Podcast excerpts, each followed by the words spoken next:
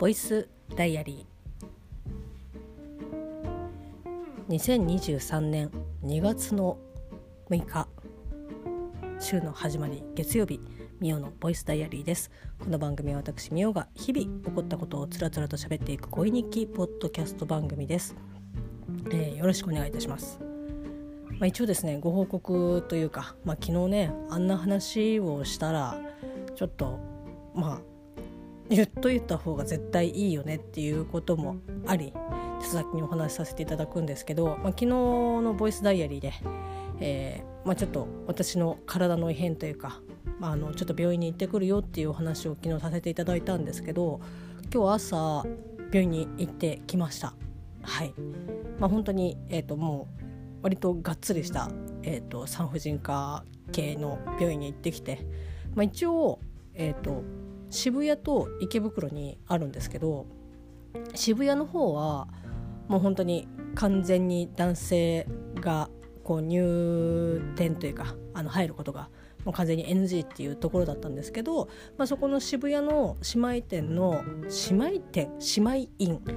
の、えっと、病院はですね、まあ、池袋なんですけど池袋の病院はまあダメではないけどいなかったよね一人も。その待合室にとか一緒に付き添いでとかっていう人は一切いなくて、まあ、本当にもう100%まあ正確に言うとそのお医者さんね見てくださる先生が1人、まあ、男性がいらっしゃるだけであともう全員、えーと、女性ということでまあなんかね入っちゃダメっていうわけじゃないけどそういうところだとまあこれはさすがにちょっと入りづらいっていうか多分入ったら入ったで視線がかなり痛いだろうなっていうのもあり、まあ、女性だけだったんですけど、まあ、結果から言うと一応ですねお薬をいただきましてで、まあ、経過を見る、えー、と感じになりました。はいでまあ、特にその大きなこう病気とかこう手術が必要とかっていうことも、まあ、見る感じだと、まあ、ないかなっていう、まあ、一応その保険適用内の範囲内で診療してくださったしていただいたので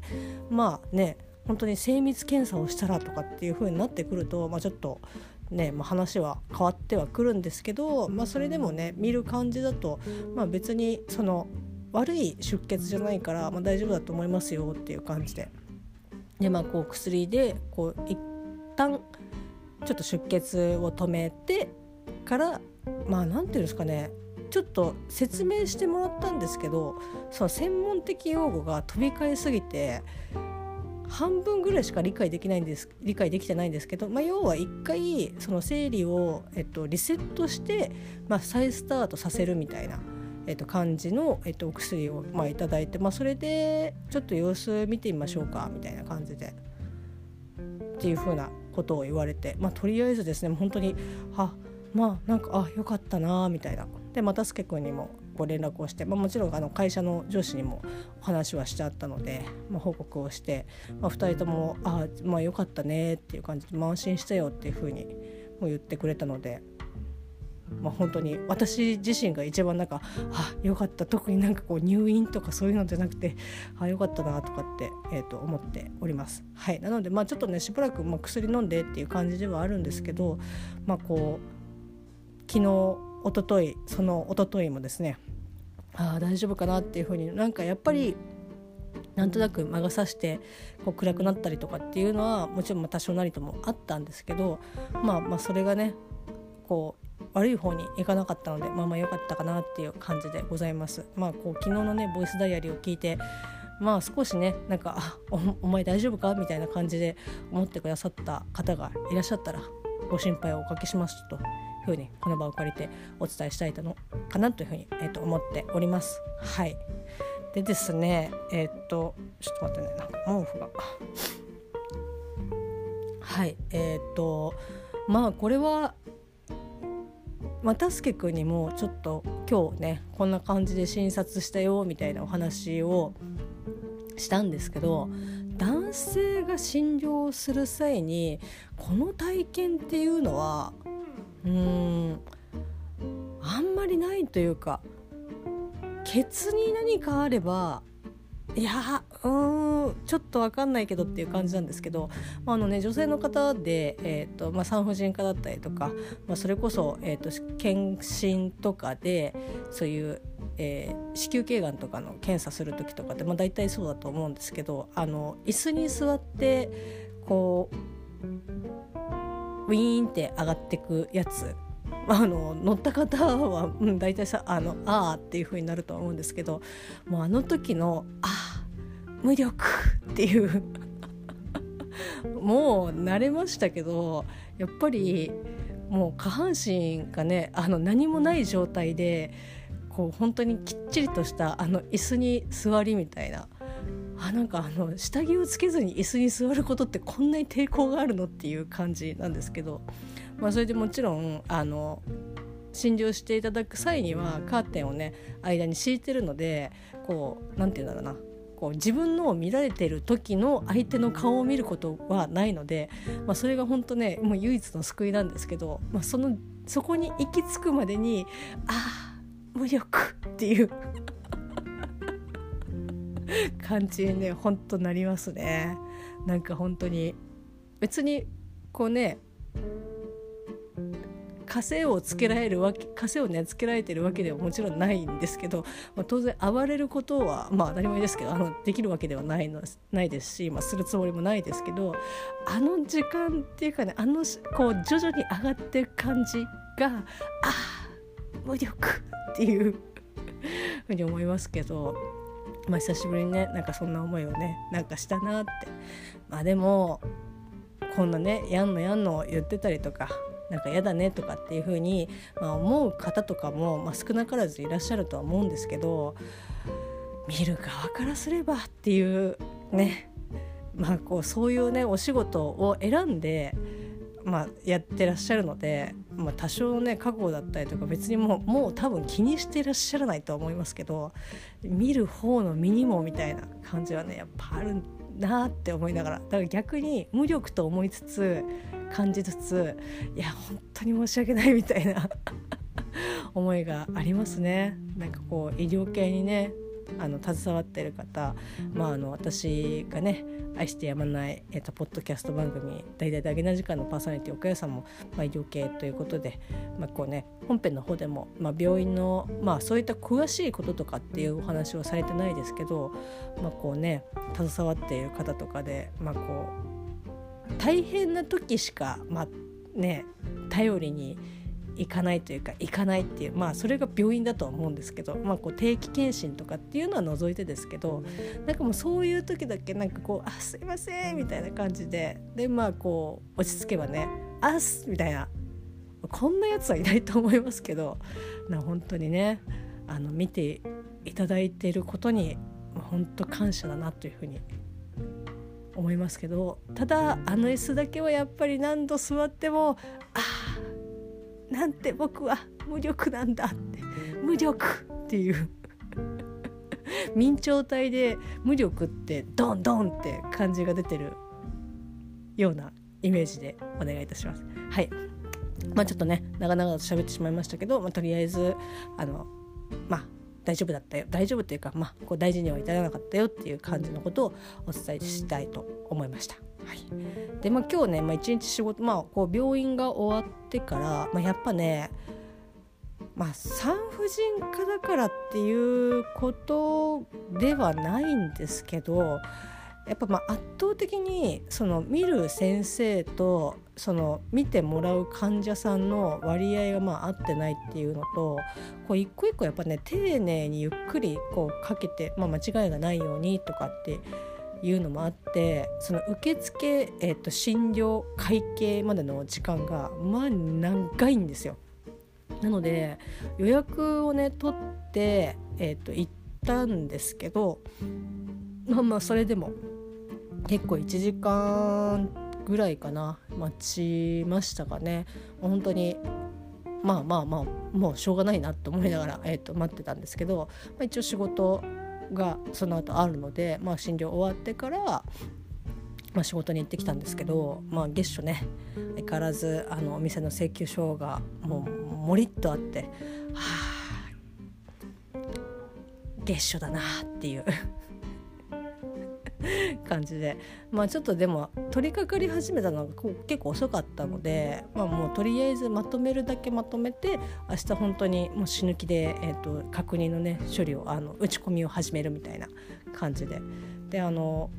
それ以外も結構もろもろ溜まってるのでまたねあの愛も変わらずああこいつまた言ってんなっていうふうに思いますけど仕事頑張んないとなっていうふうにちょっと気合を入れたいと思っております。別にいつも気合を入れてないわけじゃないんですけど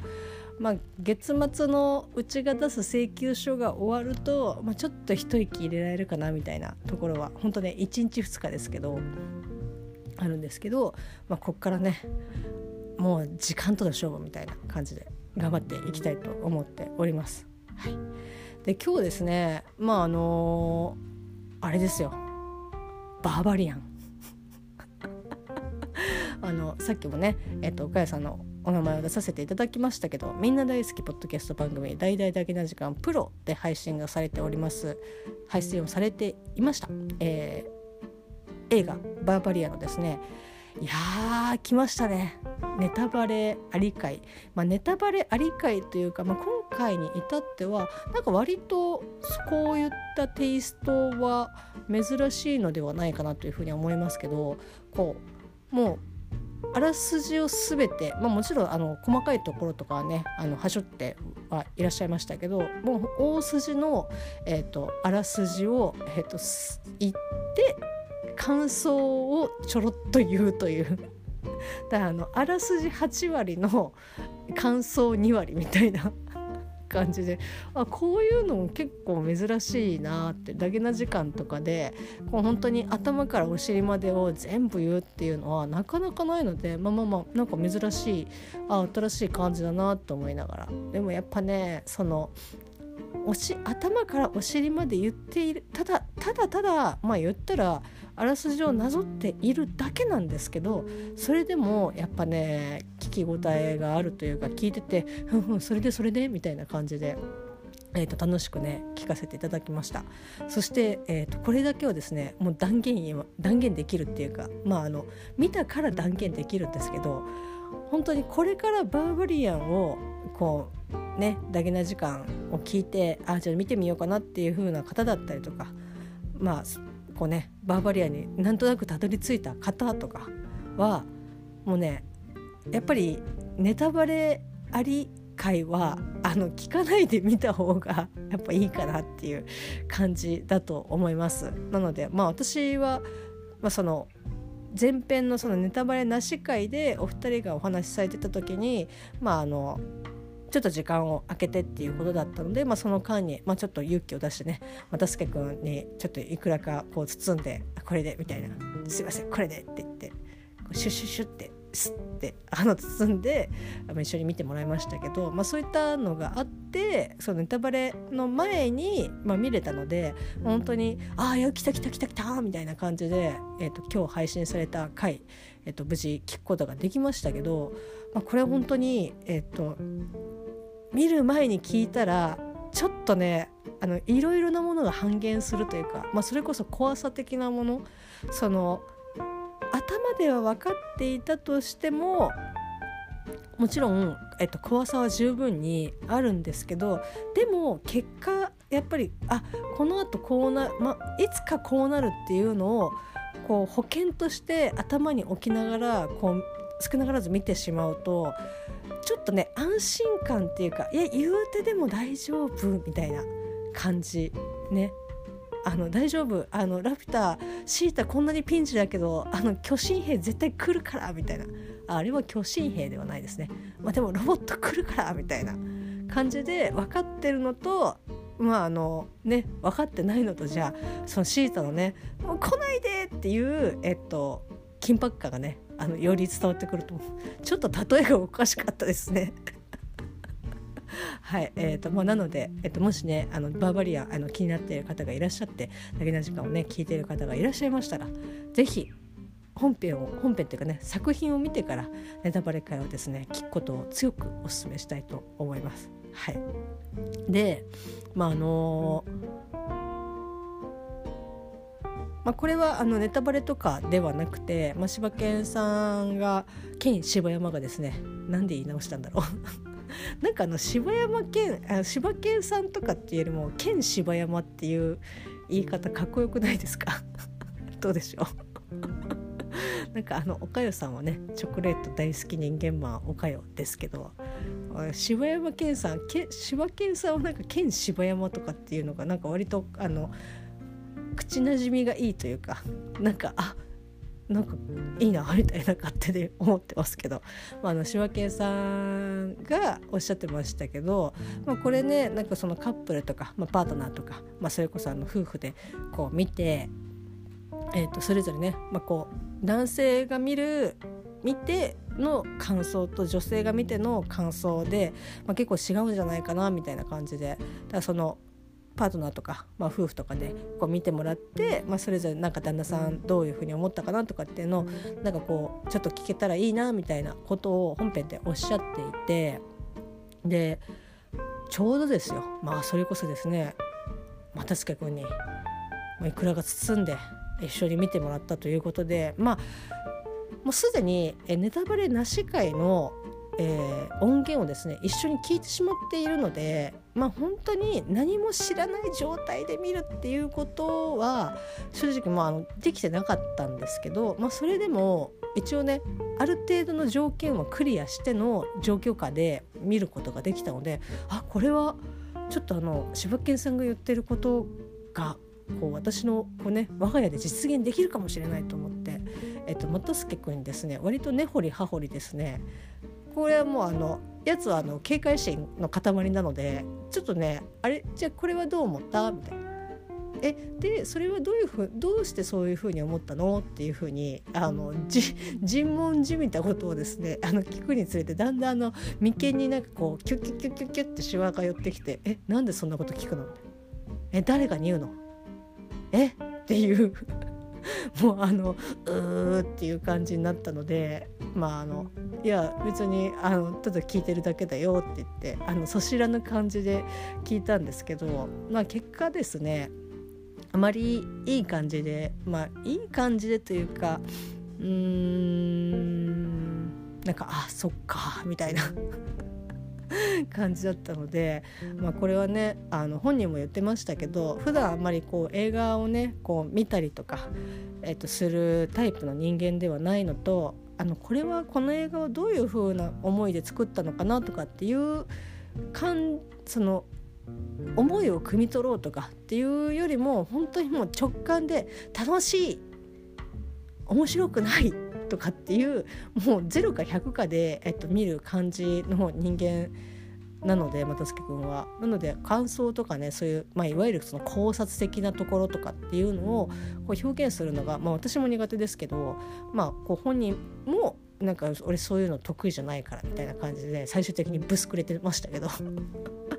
まあなので、まあ、あんまりねこう私も聞き方がうまくできなかったのでちょっとお便りの方でね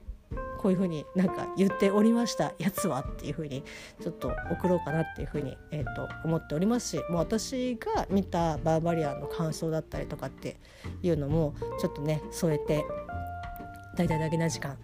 DDDJK.net にアクセスして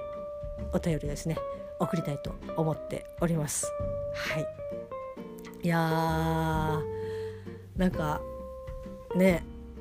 この後にその元助君に散々ねあの尋問尋問をしてえじゃあバーバリアンランキングだったら誰が1位みたいな感じでこれうーんとかって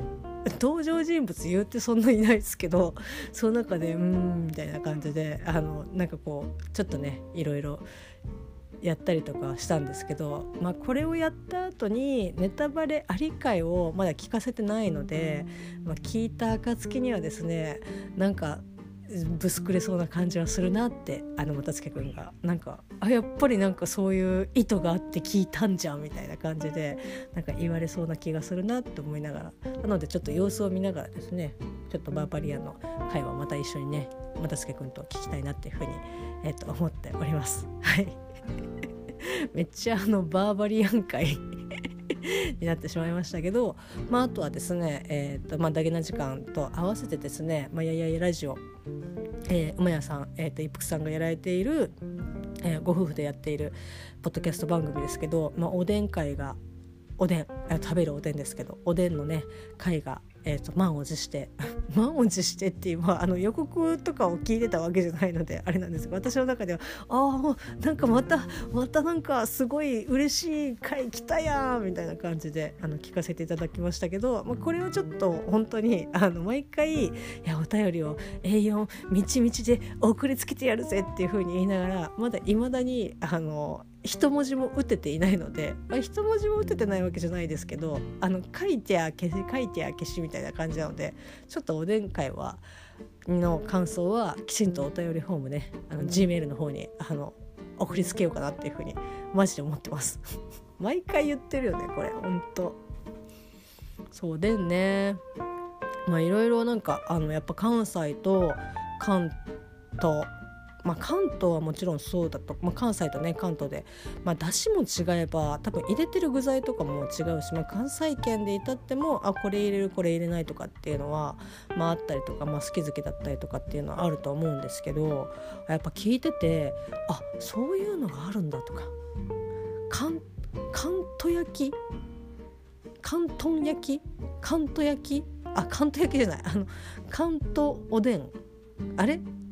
カントにでしたっけ？で誰に聞いてんの？そのねなんかこう土鍋でクツクツ煮るタイプとあの本当にコンビニとかにあるみたいにだしにこう具が入ってるタイプとっていう風になんかこう分けておっしゃってましたけどそもそもあ分けるんだっていう風に思いながら聞いてたりとか、まあ、あと、まあ、入れるね具材とかもやっぱ違うなっていう風に思いながら聞いてましたけどあのあれですね。おでんといえばですけど、まあ、まあ関西のねおでんもそうですし、まあ、金沢もねあのおでん、えーと、金沢おでんもありますし、まあ、それこそ私の両親の、えーと、出身地である、まあ、静岡も静岡おでんとかってありますけどなんかねあの静岡、まあ、やっぱりその実両親のね、まあ、実家ということもあって、えーと休み大型休みまあ、あの春休み冬休み夏休みなんで順番に言わなかったんだろう。春休み夏休み冬休みというふうにこう大きな、えっと、休みの時には、まあ、当然帰っていてでも冬なんかはこういろんなねあの親戚が集まって、えっと、ご飯をね食べたりとかもちろんしたんですけど本当にねおでんを食べたっていうのは本当に記憶がバッチリあるぐらい1回しかないんですよね。あの私の記憶障害だったらあれですけどっていうぐらいあのあ静岡だからおでんとかっていうあの意識が全然なくてあの大人になってからある本当本当ある程度大人になってからあ静岡おでんっていうのあるんだみたいなもう全然あの静岡も関東と同じぐらいのこう意識でしかないと思ってたんででもおばあちゃん家でおでん食べたのなんて本当本当に1回しかないのであそんなに有名なんだみたいな食べたことないけどっていう 感じでしたね。はいなのでまあなんか意外とそのね都心の方にあのばあちゃん家があったわけじゃないのであの清水市とか清水の方とかだともしかしたら「いやいやあの静岡おでんだよ」とかっていう風になんか「いや今日今日おでんにしよう」とかっていう風なあな会話が飛び交っているのかもしれないんですけどもうなんかああそうなんだっていう 感じですね。はいまあ、ちょっとねおでんの会にの感想はちょっとちゃんと G メールに 送ろうと思っております。はいまあ、そんな感じでですね、まあ、あとは本当に仕事帰る途中に、えーと、県芝山市のですねツイキャスカラオケツイキャス、まあ、洋楽縛りであのモアナディズニーのね、えーと、モアナの、えーとまあ、ドゥエイン・ジョンソンが声を当てているっていうのを私知らなくてで、まあ、モアナも見てなかったんですけど、まあ、そのドゥエインがドゥエイン・ジョンソンが、えー、と歌っている楽曲をですね、まあ、あの県柴山市がですねあの歌ってらっしゃってでなんか YouTube にそのドゥエインが実際に歌っている YouTube があるからもしよかったらっていうふうに教えていただいて、まあ、早速帰ってきて、まあ、もうあのちょっとまだ見れてないんですけどあの YouTube でねあのドゥエイン・ジョンソンがあの実際に歌っている YouTube 動画をですね見たんですけどなんかあのー、いいですよね。いいですよねっていうかその歌っているブースだったりとか、まあ、それこそ各キャラクターのそのアテレコをアフレコをしている環境とかがなんかあの日本の、えっと、アニメのアフレコをしている環境となんか全然違うなみたいな。なんか本当に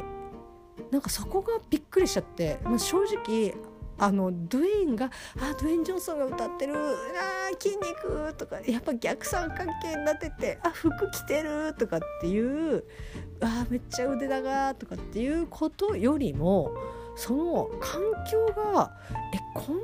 違うのみたいな、まあ、もちろんそのディズニー以外のそのアニメーションのアフレコ、ね、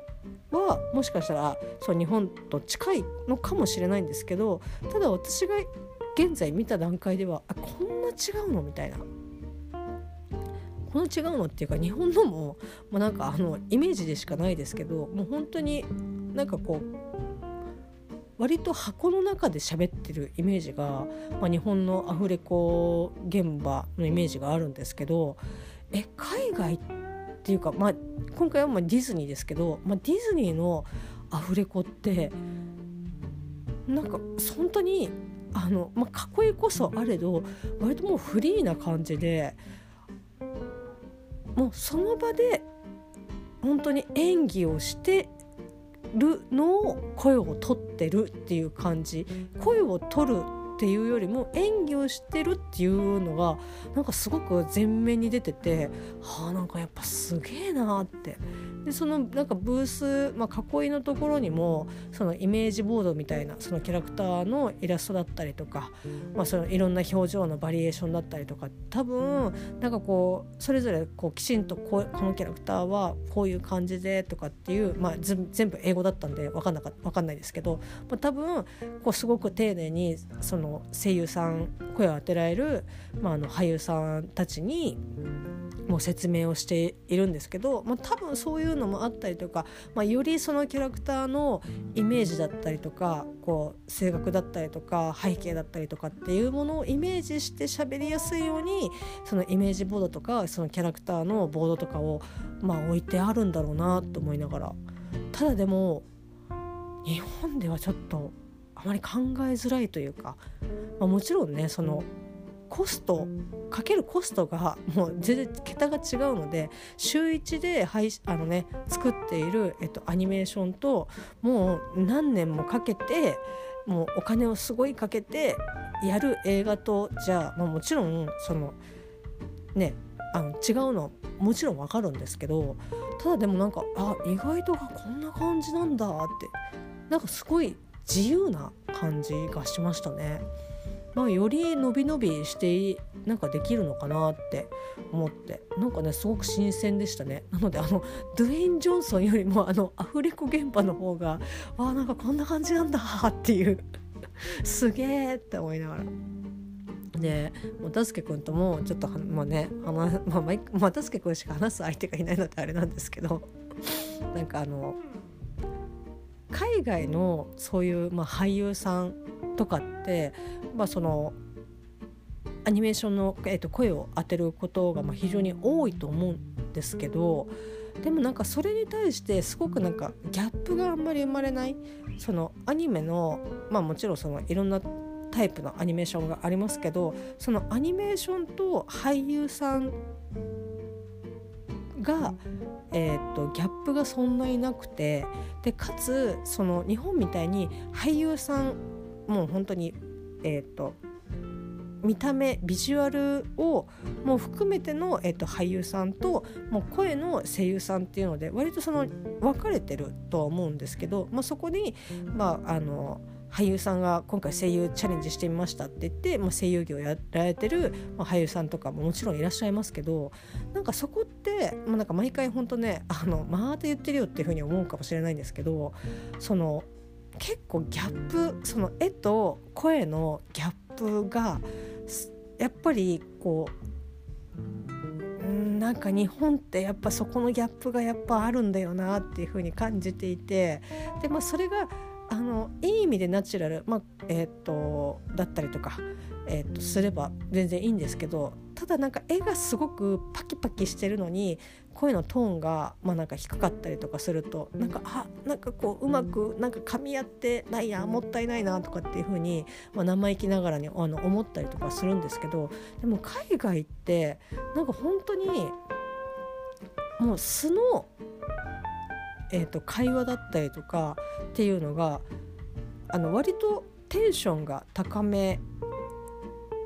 なのでえーと、っていうイメージがあるんですけどなのでその絵のテンションにすごくなんかこうギャップが生まれにくいのかなっていうふうに感じていてだからあのだからこそなんか海外ってあんまりそのその声優業俳優業とかっていう風になんか分かれてるイメージがあんまりないんですよね。でなんか今日その YouTube でそう実際にこうねアフレコをしている、えー、と現場の動画を見る感じだともうなんかその場でなんか演技をしているその、まあ、さっきも言いましたけど声を出すというよりも演技をしているっていうイメージの方が印象の方がすごく強くてだからあの舞台俳優さん日本でいうと舞台俳優さんだがえーと、声優さんをやるとギャップが少ないっていう私の中ではですけどギャップを少ないイメージがあってなんかあそういう感じなのかなみたいな。日本って言うとね。って思ってあやっぱなんかだ,、まあ、何が言いたいかっていうとなんかこうあやっぱなんかこうだからこそなんかそういう伸び伸びこうできてあのその場、まあ、小さいねあのブースこそ小さいですけどそこを舞台にして演技をしてっていう声が、まあ、アニメーションに乗るんだなって思ってあだからギャップが少ないのかなっていうふうにギャップを感じないのかなって、まあ、もちろん英語が分かる分からないっていうのはあるのかもしれないですけどなんかすごくねそういうことをね感じましたね。なのでなんかあのあもちろんえっ、ー、とまあ、日本のねアフレコっていうかあの声を当てる現場でももちろん皆さんあの演技をしてっていうことで、えっとまあ、条件っていうかやってることは同じなんと思うんですけどなんかまあそれこそなんかちょっとしたなんかまあ音が入っちゃうから何とも言えないんですけどちょっとしたなんか舞台みたいな感じで声を当てたらなんかそれはそれでなんかまた違ってくるのかなとかって思いながらまあそんなことをね思っても何にもにもならないと思うんですけどなんかちょっと思ったりとかねしました。はい はあ、はい、今日も一日喋りました。明日もねなんかちょっと本当に明日は本当マジであの目がチカチカするぐらいまでねちょっと仕事をしないといけないなっていう風にビクビクしておりますのでそろそろ寝たいと思います。それではまた明日